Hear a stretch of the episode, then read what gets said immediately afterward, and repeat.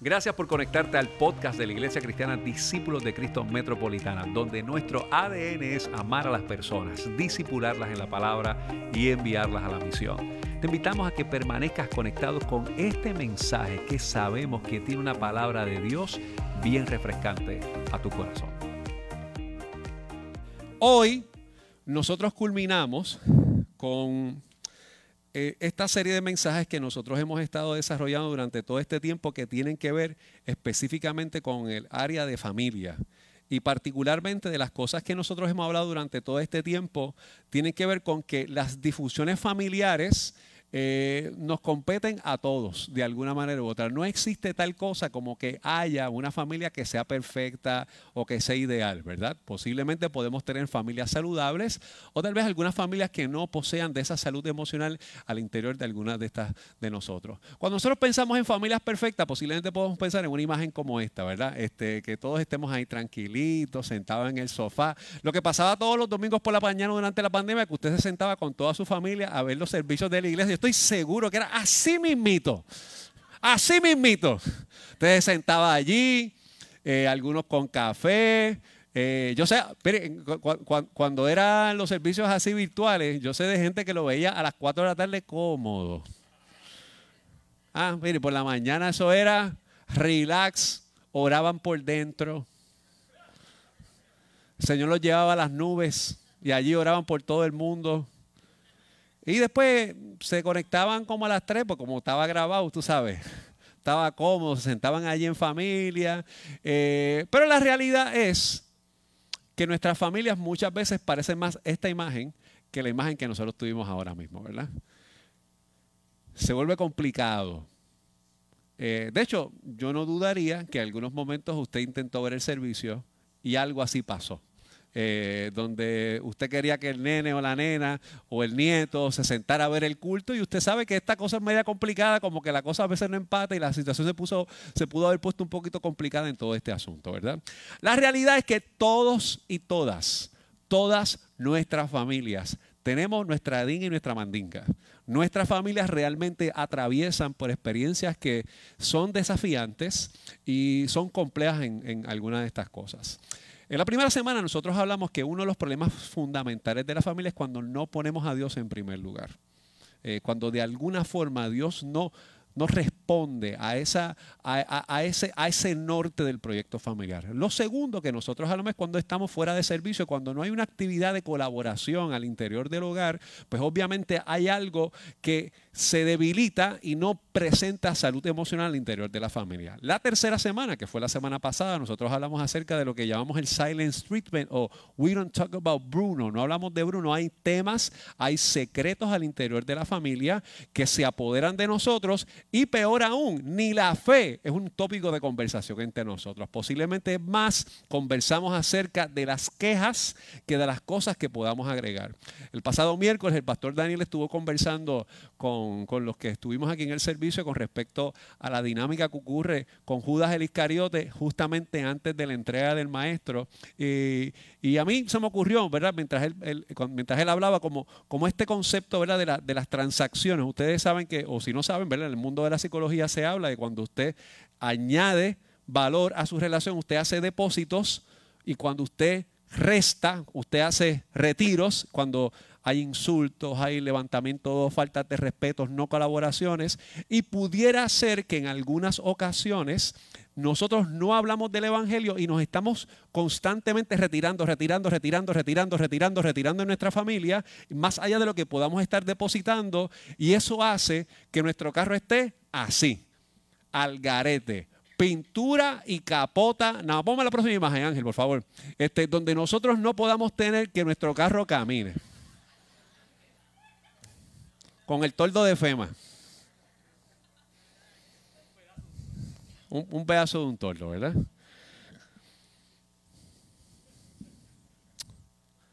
Yo creo que hablemos de todo esto hoy. De lo que es estar con pintura y capota nada más. Cuando hablamos de pintura y capota, nos referimos específicamente a que las cosas se ven aparentemente bien, pero no caminan bien tienen un buen caparazón, aparentemente tienen algunas cosas que pueden llamar nuestra atención o la atención de otras personas, pero realmente no camina bien. Y hay ocasiones que nosotros nos podemos sentir en nuestros hogares y, obviamente como, hemos hablado en las pasadas semanas, posiblemente una de las cosas que hemos hablado es que muchas de estas cosas de familia podemos pensar desde la familia nuclear, pero esto se extiende a la familia, valga la redundancia, extendida, que son nuestros abuelos, nuestros sobrinos, nuestros primos. Hay diversos sistemas de familia que son complejos y que a veces generan algunas tensiones, complejidades, frustraciones de que puede ser que estemos en pintura y más en la familia. Hay veces que nosotros nos sentimos eh, frustrados en nuestras propias casas y hasta consideramos la posibilidad de no continuar participando de las actividades familiares. Y cuando me refiero a actividades familiares, pudieran ser desde eventos, eh, fiestas, hasta que podemos ser hasta más directo todavía, donde no queremos ni inclusive ser parte del proyecto familiar y decir, decidir abandonar el proyecto familiar. Podemos decir cosas como, es que yo no hago falta aquí. Eh, yo estoy de más. Nos podemos sentir a veces en nuestra familia de que no añadimos nada, de que aparentemente es más lo que yo puedo afectar que lo que yo puedo construir. Podemos decir cosas como, aquí no me necesitan. ¿Para qué? Si posiblemente hay otro que lo hace mejor que yo. Y aunque esto parece ser algo de historias extrañas, es posible que algunos de nosotros en nuestras realidades personales lo hayamos experimentado y podamos pensar de que no tengamos que estar más en nuestra familia. Posiblemente otra de las cosas que a veces ocurren en el interior de la familia que va desgastando y que es pintura y capota nada más, es cuando alguien constantemente que vamos a pedirle algún tipo de asistencia o de atención nos dice, yo estoy muy ocupado, no puedo atenderte.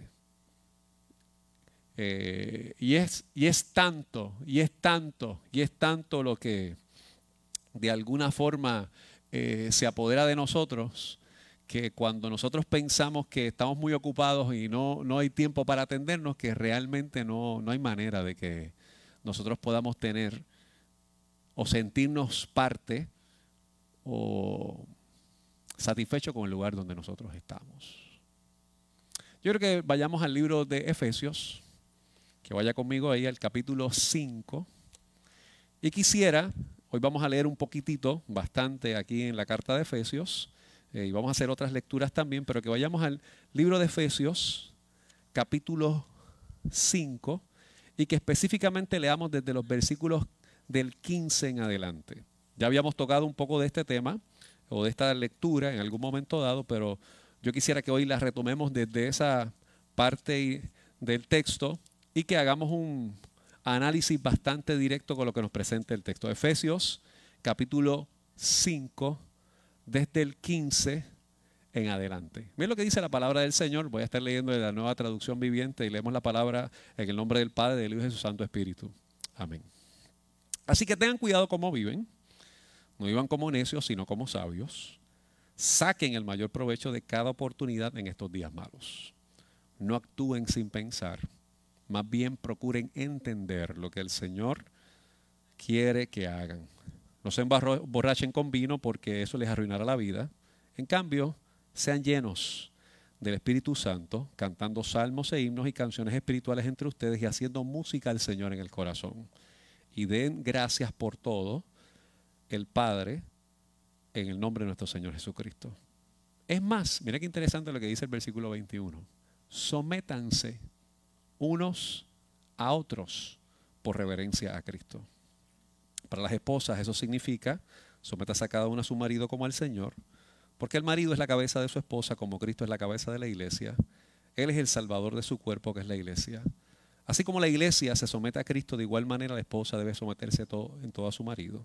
Pero los maridos, eso significa ame cada uno a su esposa tal como Cristo amó a la iglesia. Él entregó su vida por ella a fin de hacerla santa y limpia al lavarla mediante la purificación de la palabra de Dios. Lo hizo para presentarla a sí mismo como una iglesia gloriosa, sin mancha, ni arruga, ni ningún otro defecto. Será en cambio santa e intachable. Pero es interesante lo que nos presenta este texto bíblico. A mí me parece que cuando nosotros leemos textos como este, en muchas ocasiones tenemos una gran dificultad en la comprensión del texto porque nos ubicamos y nos reducimos a la parte de que el autor habla del sometimiento y no miramos el contexto en donde se dan todas estas cosas. Y particularmente porque nosotros los seres humanos tenemos esta, esta inclinación a mirar las cosas en una relación de jerarquía y de autoridad y subalterno que afecta el desempeño de lo que puede ser el buen funcionamiento de cualquier proyecto. Lo primero que el texto empieza diciendo, no podemos ser una familia necia. Asimismo, el texto no busca rodeos en el texto. Sean sabios y no sean necios.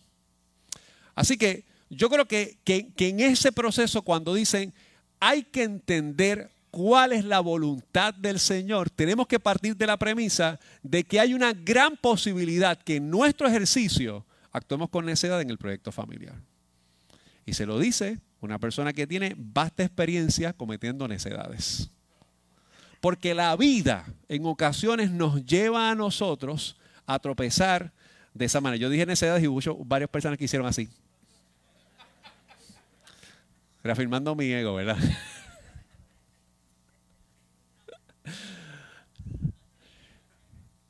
Yo quisiera que nosotros pensemos, antes de eso, de seguir discutiendo esto, en dos imágenes que yo quiero presentarles a una. Aquí yo voy a presentarles un erizo. Miren este erizo que está ahí. O de lo contrario, hay un rinoceronte, que es otra imagen que está ahí. Empezamos hablando de no ser necios, sino ser sabios. En el manejo del conflicto en la familia, por lo general, usted es o un erizo o un rinoceronte.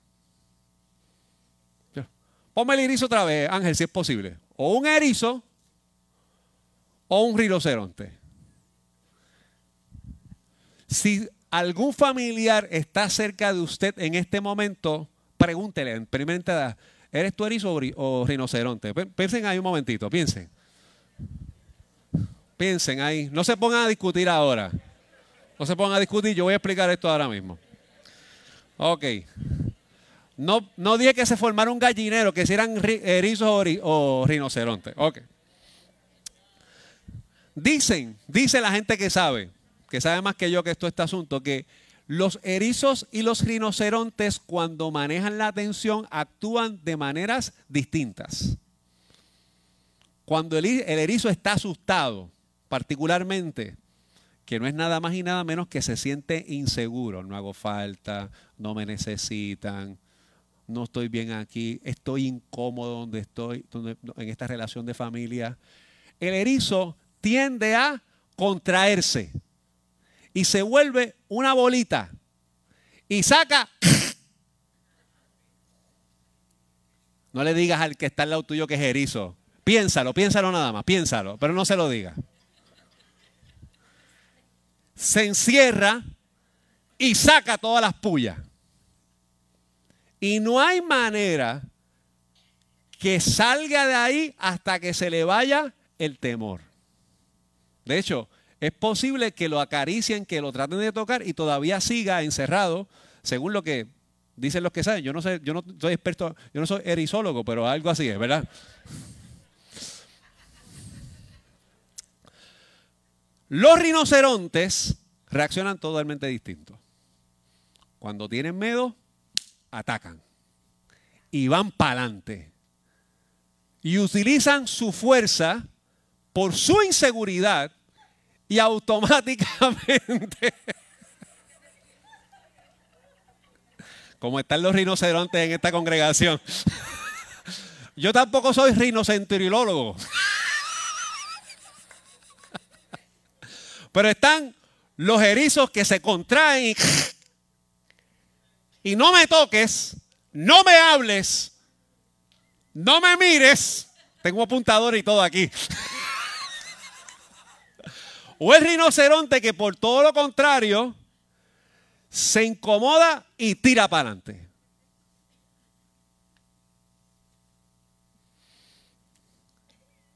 Y usted dice, ah, ahora entiendo. Es que me casé con un rinoceronte. ah, es que mi hija es una erizo. es que mi esposo es un rinoceronte. Yo creo que pensemos en todo esto porque al principio dijimos,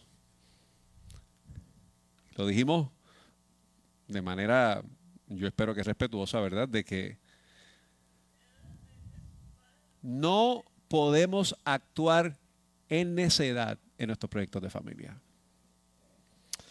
Selwyn Hughes, un experto en el área de familia, dice algo que me llama la atención. Dice, una emoción nunca se entierra, ponme la imagen, una emoción nunca se entierra muerta, se entierra viva.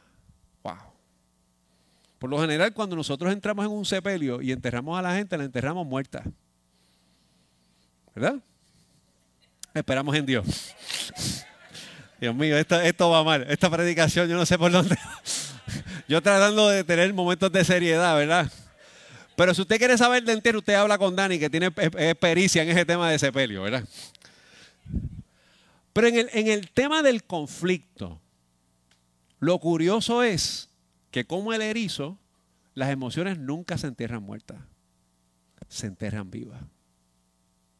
Y cuando se entierran vivas, se vuelven resentimientos. Y se vuelven en corajes. Y se vuelven en un en un rencor que es recurrente y que afecta el desarrollo y el desenlace del proyecto de la familia. Como dijimos hace unas cuantas semanas atrás, nadie se casa, nadie se involucra en un proyecto familiar con la intención de fracasar. Pueden haber. Algunas personas extrañas que piensen así, pero por lo general, Nadie dice, yo me quiero casar porque tengo el deseo de divorciarme en dos semanas.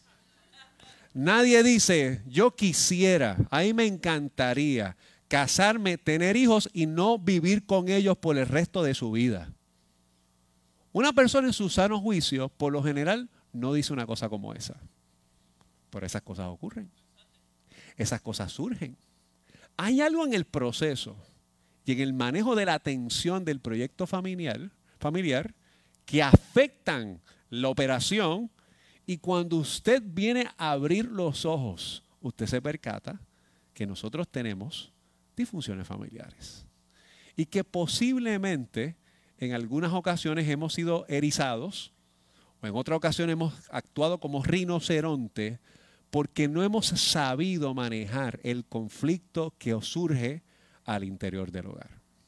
Este texto que acabamos de leer en el libro de Efesios, usted tiene que mirarlo desde varias instancias en todo esto. Eh, el autor cuando empieza a hablar acerca de la familia que va cerrando eh, todo este capítulo y que va a iniciar el capítulo 6, empieza a hablar de cómo nosotros nos relacionamos al interior del hogar. Yo creo que vayamos al capítulo 6 de Efesios, los primeros versículos. Mira qué interesante cómo dice los capítulos 6, así que hoy voy a hablar a los hijos también que están aquí. Mira con lo que dice Efesios capítulo 6, versículos del 1 al 4. Dice así, escucha bien, dice, hijos,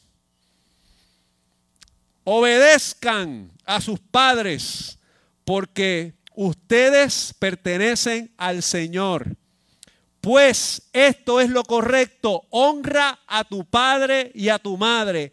Ese es el primer mandamiento que contiene una promesa. Si honras a tu padre y a tu madre, te bien y tendrás una larga vida en la tierra. Padres,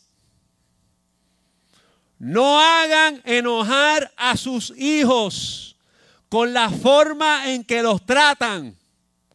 Más bien, críenlos en la disciplina e instrucción que proviene del Señor. Cuando los papás estaban, dale, tira más, tira más, tira, tira, tira, tira, tira, dale. Y de repente el texto da un reversa y dice, ¡Ey!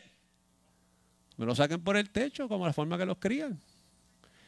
Entonces usted se percata que la escritura nos retrata a todos nosotros y saca el rinoceronte que hay en mí, el erizo que hay en nosotros y que afecta la operación de lo que nosotros podemos tener en la salud emocional de lo que es nuestro hogar.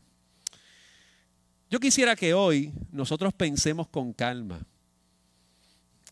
de cómo nosotros podemos ser una, una familia saludable. Yo recordar que nosotros dijimos hace varias semanas atrás, en primer lugar, que Dios tiene que ser el primer lugar de nuestra familia.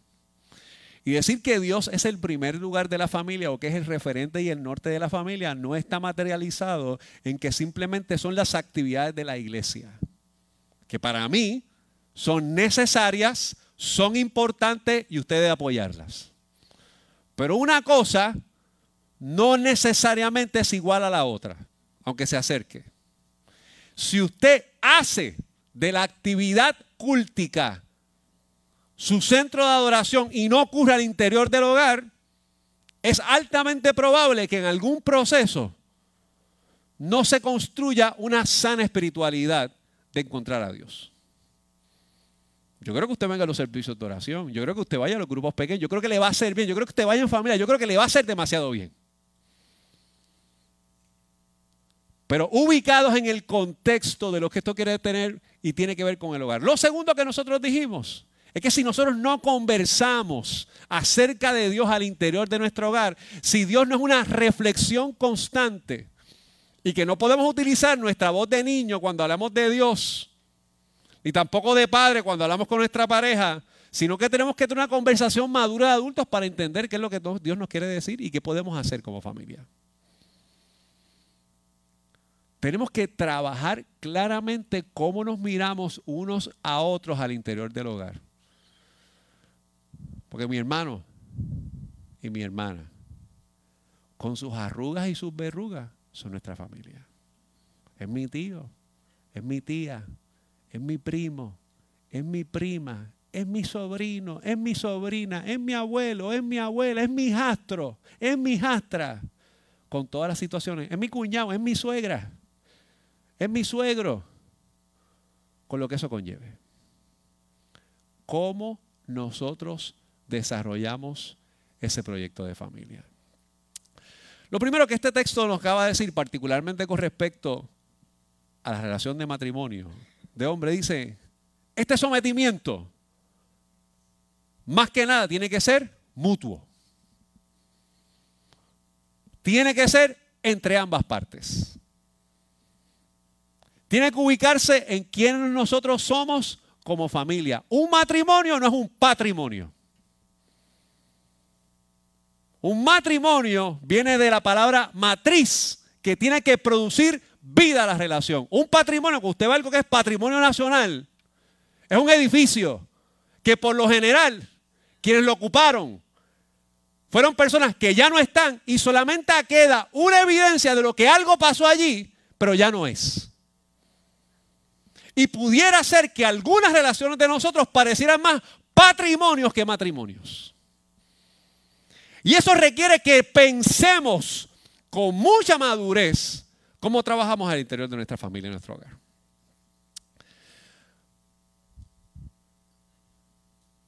Yo creo que hablemos hoy con madurez. Que seamos sinceros y sinceras con nosotros y con nosotras y que pensemos verdaderamente cuál es la cultura que ocurre en nuestro hogar.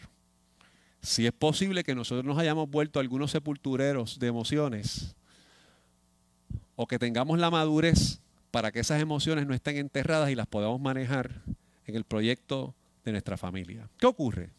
Que cuando usted no trabaja esto, usted empieza a desarrollar ciclos. Y hay ciclos que se van desarrollando y el problema de los ciclos es que los ciclos se vuelven más frecuentes, más recurrentes y yo soy de los que pienso que cuando los ciclos se apoderan de nosotros y se hacen más frecuentes, yo creo que se vuelven en ciclones. Ponme la imagen por ahí, Ángel, si es posible. Cuando los ciclos no se atajan, se tornan en ciclones. Y el problema del ciclón es que el ciclón lo que tiene es agua, viento, destrucción, inundación. Eh, todos los que estuvimos para el huracán María, no podemos negar que tenemos un poquito de PTSD. Hay una depresión tropical que nos anuncian en los, en los medios y posiblemente ya estamos tratando de hacer un plan de evacuación por una depresión tropical que pudiera ser menor a lo que pasó toda esta semana aquí en el país. Pero es el terror de lo que nosotros hemos vivido.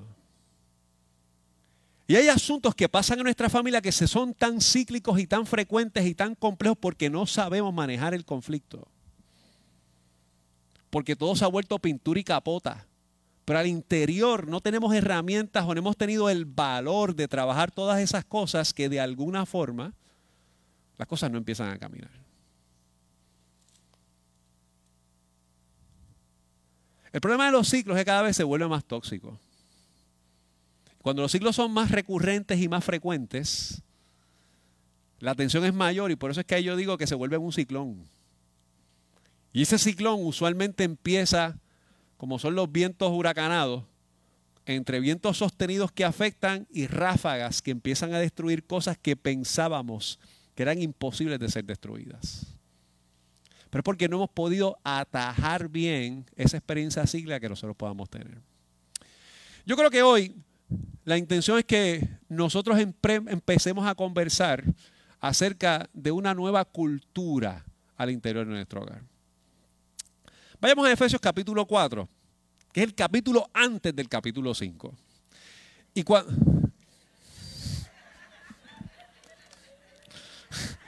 Se puede aquí hoy. Se puede. Yo, yo que estoy haciendo las cosas con mucho cariño, ¿verdad? Tú no te estabas riendo de mí, ¿verdad que no? Tacho, todo el mundo se puso la mascarilla ahora para que no viera. El capítulo 4, que es el que antecede lo que hemos leído hoy, el autor va desarrollando algo que para mí es fundamental, que nosotros vamos trabajando, que es específicamente cómo va terminando ese capítulo en el versículo 31 y 32. En el versículo 31 dice, líbrense de toda amargura, furia, enojo, palabras ásperas, calumnias y toda clase de mala conducta. Por el contrario, sean amables unos con otros, sean de buen corazón y perdónense unos a otros, tal como Cristo ha perdonado a ustedes por medio de Cristo valga, perdón. Eh, yo leí un autor esta semana que decía que este versículo es el KFC de la Biblia. Because you should promote kindness, forgiveness and compassion. Pero no lo encontré en español, así que es el KFC. y posiblemente llega un momento dado que cuando el ciclo se vuelve un poco tóxico en nuestra relación, lo menos que hay al interior de nuestra familia es una cultura de amabilidad. Y si no hay amabilidad, y de todo lo contrario lo que ocurre es, lo áspero, es es el enojo, es la mala conducta, es el metal de voz levantado, es el hablar con los ojos hacia arriba, es el no tener contacto visual, Usted tiene el carro de FEMA. Está ahí. Tiene toldo, pero no camina. La gente lo ve. Pero realmente los que están dentro del carro saben que algo no anda bien. Y lo más terrible que ocurre a veces al interior de las familias cristianas, específicamente es que como eso es un algo como eso es algo tan íntimo, preferimos en ocasiones dar la impresión que las cosas son distintas a lo que realmente son porque sabemos que nos hemos ido descomponiendo al interior de nuestra relación y nuestra familia. Usted no puede entrar en un sometimiento. Usted no puede entrar en una actividad llena del Espíritu si estas cosas que dice el versículo 31 de Efesios, el enojo, la ira, la amargura, la mala conducta, la palabra áspera se apodera de usted porque no hay manera que podamos desarrollar una cultura de amabilidad. Nos volvemos esclavos de nuestras emociones porque somos erizos y rinocerontes que no hemos tratado de trabajar una nueva cultura entre nosotros. Gary Chapman, cuando escribe Los cinco lenguajes del amor, junto con Jennifer Thomas, escribió un libro que se llama Los cinco lenguajes de la, del perdón o de la disculpa. Y una de las cosas que presenta Thomas, particularmente en su investigación, es que entendieron que la cultura de la disculpa y del perdón es algo que se aprende usualmente de nuestros padres. Si nosotros vemos a nuestros padres modelando una cultura de perdón y de gracia, por lo general los hijos tienen un modelo para usarlo de referente en cómo poder manejar sus relaciones. Eso estén casados o no estén casados. Sabemos que la tendencia en muchas ocasiones cuando ambos padres no están casados es que precisamente el perdón no se apodera de esa relación o de esa cultura. Hay algunos que han tenido la madurez y la capacidad de sobreponerse, perdonarse y hablarse con respeto y eso los hijos lo adoptan y lo aprenden. Pero hay otros que cuando se refieren hacia ambos padres, la gestión y la comunicación por lo general es en desprecio, y de no valorar quiénes son ellos en la vida de esos hijos. No puede haber una cultura de amabilidad cuando el perdón no es parte de nosotros. Tomás dice que cuando hacen la investigación, básicamente entre las familias de que se perdonan, encontraron que el 10% de las familias no hablan de perdón. Y que usualmente ese 10% de la familia mayormente son los varones los que no asumen una cultura de pedir perdón. El ego es tan grande en los varones. Por eso dicen que se sometan las mujeres a ellos. Y eso para mí es importante que lo entendamos porque si usted y yo no entendemos el versículo 21, jamás usted puede comprender el versículo 22. Y por lo tanto, usted no puede hablar de sometimiento si no hay sometimiento colectivo, porque no ha entendido lo que es la cultura del perdón, que es la que Cristo hizo con nosotros. No hay manera de tratar a nuestra esposa con amor y con respeto si no hemos entendido lo que es ser llenos del Espíritu Santo. De lo contrario, cuando usted exige sometimiento, por lo general, usted está todo menos lleno del Espíritu. Porque la amargura, porque la ira se le metió por los poros. Y la pintura y la capota determinan su relación. El texto dice, no seas necio. Sé entendido. En un país que yo no entiendo todavía por qué hay tantas mujeres que mueren de los brazos de los varones. Porque no es por falta de información. Tiene que ser de que se ha apoderado la necedad que la cordura en la relación. En un país que mujeres son abusadas. Mire, los otros días yo salí de recortarme. Voy a decir esto. Y cuando salí a cruzar la calle, había una muchacha recogiendo, sacando algo del baúl del carro. Le pitaron cuatro camiones. Ahí me dio una vergüenza. Porque no hay algo tan asqueroso que una cosa como esa. Cuatro, en menos de un minuto. Ella estaba sacando unas cosas de su baúl. Esas cosas hay que decirlas. Y usted como cristiano no debe hacer una cosa como esa. Una pachota, una vergüenza como esa. Porque de esa manera usted no puede jamás exigir respeto porque no respeta ni ama a nadie. No está lleno del Espíritu.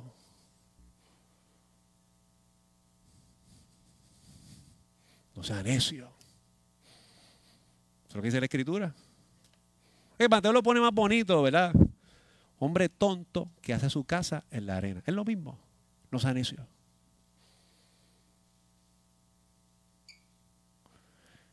Esto nos lleva a nosotros a entender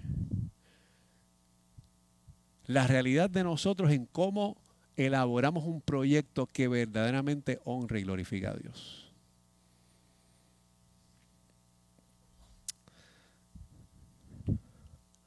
Y posiblemente los ciclos o los ciclones se apoderan de nuestras familias porque no hemos aprendido lo que es la cultura de la disculpa. Y hoy yo quisiera hablar de eso porque a veces nosotros decimos, tienen que pedir perdón, tienen que pedir perdón, tienen que pedir perdón, pero a veces no decimos, ¿cómo pedir perdón? Pues yo me voy a poner hoy como los nenes chiquitos.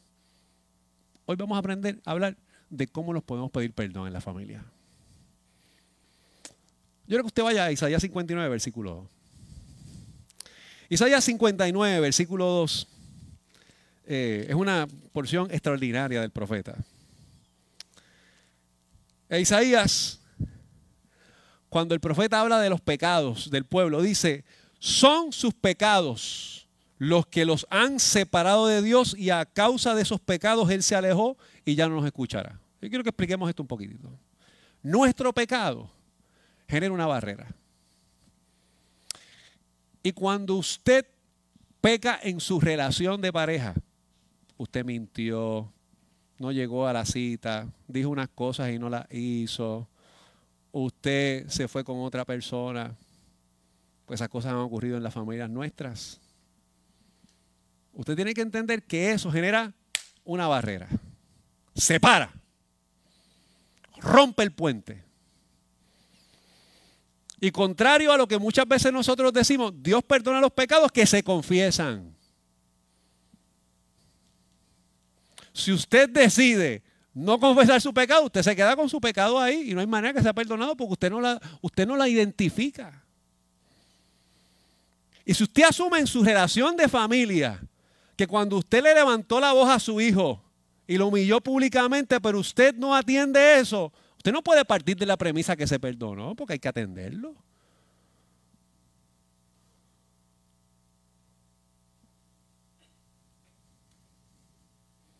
No se puede ignorar eso. nosotros no podemos caer en la necedad de pensar que se atendió. Hay que asumir la responsabilidad de lo que vamos a trabajar. Lo primero que es importante, cuando usted pide perdón, usted tiene que expresar vergüenza. Número uno, expresar vergüenza. Ponme la imagen, Ángel, por favor. Y usted tiene que identificar lo que ocurre. Usted no dice, lo siento. Usted dice, siento haberte faltado respeto. No te hablé como debía hablarte. Lamento no haber llegado a tu compromiso. Lamento no haber estado ahí. Número dos, usted tiene que aceptar responsabilidad en lo que ocurrió.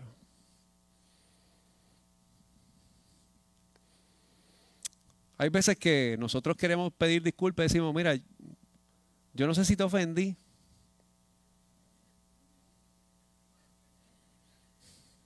Lo que pasa es que, bueno, lo que, pasa es que tú, usted acepta su responsabilidad. Lo que hice no estuvo bien me equivoqué. No debía haber ido a compartir con esas personas cuando habíamos quedado que no hay para allá. Número tres, usted debe ofrecer restitución. ¿Qué yo puedo hacer para reponer esto? No es manipular. ¿Cómo yo puedo reponer esto? ¿Qué tú crees que yo debo hacer para que esto no vuelva a ocurrir entre nosotros? ¿Qué maneras podemos hacer para yo trabajar esto que nos ha estado separando? Porque fíjense que el pecado lo que hace es separar.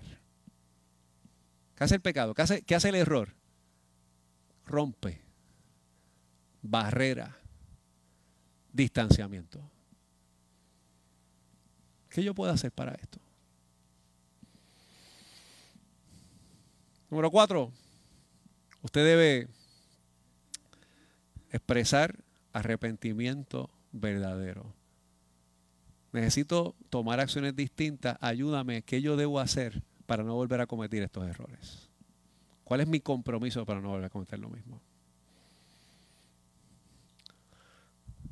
Y usted sabe que si usted le da el codo bastante, eso ha afectado alguna relación de su familia,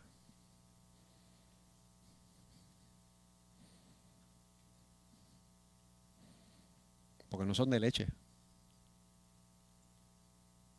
Usted busca la manera de que eso no lo convierta a usted en una persona recurrente, alcohólica y abusiva.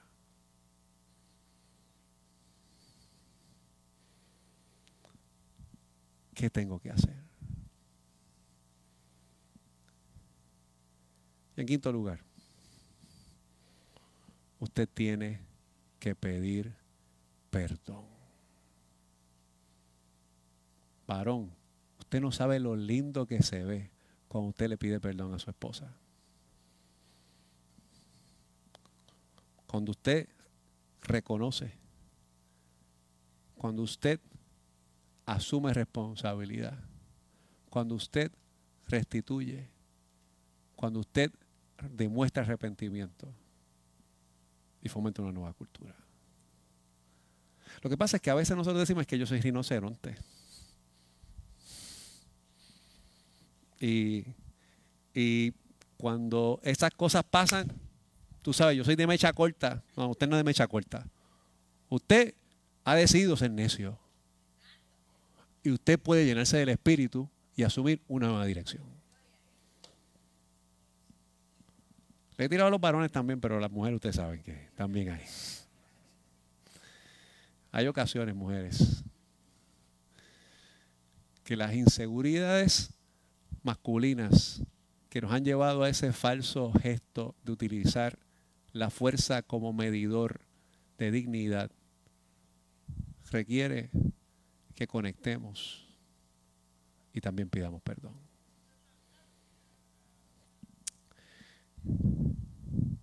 Por lo general, no es todo, ¿verdad? Pero por lo general, los varones tienden a ser bastante rinocerontes y las mujeres erizos. No siempre es así, pero por lo general. Y como a veces no entendemos el manejo del conflicto, asumimos que cuando alguien se detiene y se encrispa, es que no quiere resolver. Y que asumimos que cuando el rinoceronte se acerca, lo que quiere es agredir y tampoco es así. Lo que hace falta es que entendamos el Evangelio. Nuestra fe se fundamenta totalmente en la acción de un Dios que nos miró con compasión, que nos vio como ovejas dispersas que no tenían pastor. Y se acercó y habló nuestro lenguaje y nos dejó saber que sí habían otras maneras de manejar nuestros pecados por la gracia de Dios, que nos perdona y nos salva.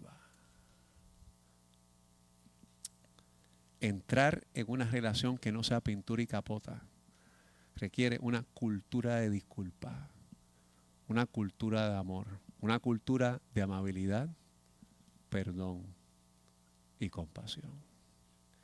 El perdón no necesariamente remueve el pasado, el perdón no remueve el dolor, El perdón tampoco remueve las consecuencias, pero el perdón construye un camino para la sanidad en nuestra relación.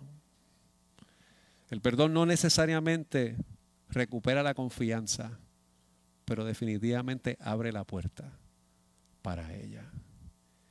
Y hoy yo quiero invitarte a que tú pienses claramente en aquello que Dios te invita a pensar en tu familia para no continuar en los ciclos o en los ciclones que estás viviendo. Gracias por haberte conectado a nuestro podcast de la semana de la Iglesia Discípulos de Cristo Metropolitana. Te invitamos a que continúes conectado con nosotros en nuestra página de internet que es www.icdcmetro.com y que sigas compartiendo este mensaje a través de Facebook, Twitter, YouTube e Instagram. Gracias por haber estado con nosotros. Dios te bendiga.